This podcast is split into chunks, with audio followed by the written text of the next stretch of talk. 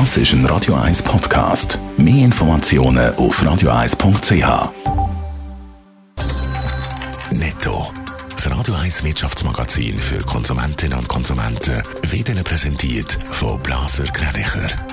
Wir beraten und unterstützen Sie bei der Bewertung und dem Verkauf von Ihrer Liegenschaft blasergreinicher.ch Adrian Sutter.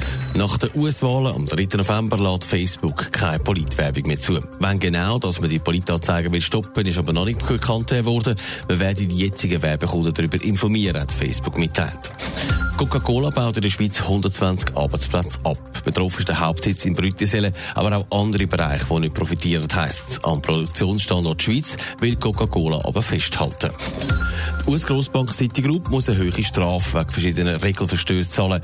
Die US-Zentralbank wirft der Bank Mängel bei der internen Kontrolle vom Risikomanagement vor. Die Bus ist in der Höhe von 400 Millionen Dollar festgesetzt worden.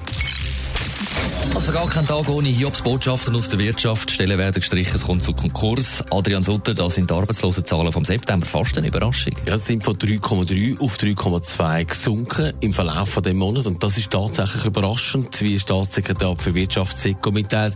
sind in der Schweiz im Moment ein bisschen weniger als 150.000 Personen als arbeitslos gemeldet. Das sind zweieinhalbtausend weniger als noch im August. Der Rückgang ist darum überraschend, weil fast alle Wirtschaftszweige unter der Corona-Krise leiden. Die Ökonomen sind in einem Vorfeld von der Arbeitslosenquote zwischen 3,4 und 3,6 Prozent ausgegangen. Wenn man die Arbeitslosenzahlen aufschlüsselt aufs Alter, zeigt sich auch die Quote bei den 15- bis 24-Jährigen, die hat sich ein bisschen verringert.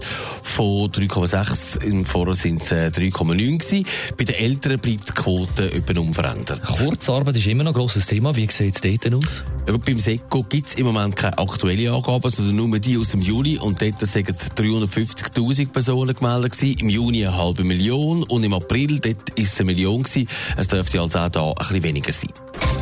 Netto, das Radio 1 Wirtschaftsmagazin für Konsumentinnen und Konsumenten.